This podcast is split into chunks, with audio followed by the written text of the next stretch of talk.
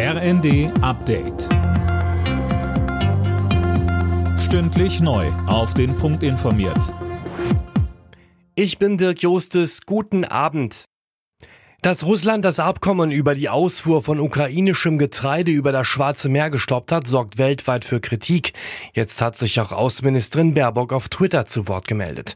Alina Tribold. Ja, sie schreibt, Millionen Menschen auf der Welt hungern und Russland riskiert erneut die Sicherheit von Getreideschiffen. Das muss aufhören. Ob Menschen ihre nächste Mahlzeit bezahlen können, dürfe nicht von Putins Kriegsplänen abhängen. Russland begründet den Stopp des Abkommens damit, dass die Sicherheit von Frachtschiffen nicht gewährleistet werden kann.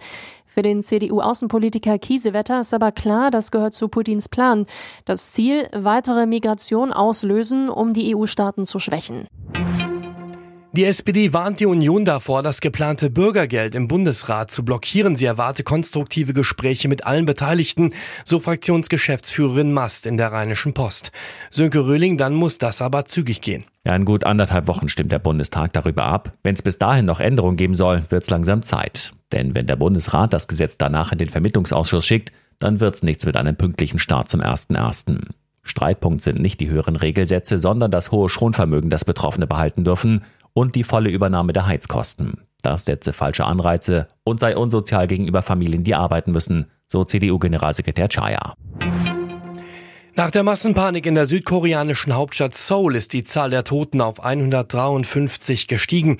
Die meisten sind inzwischen identifiziert worden. Wie es heißt, sind mindestens 20 Ausländer unter den Toten.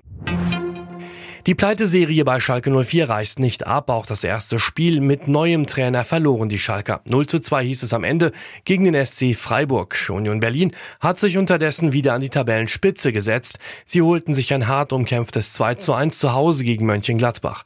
Hoffenheim und Köln spielten außerdem 1 zu 1. Alle Nachrichten auf rnd.de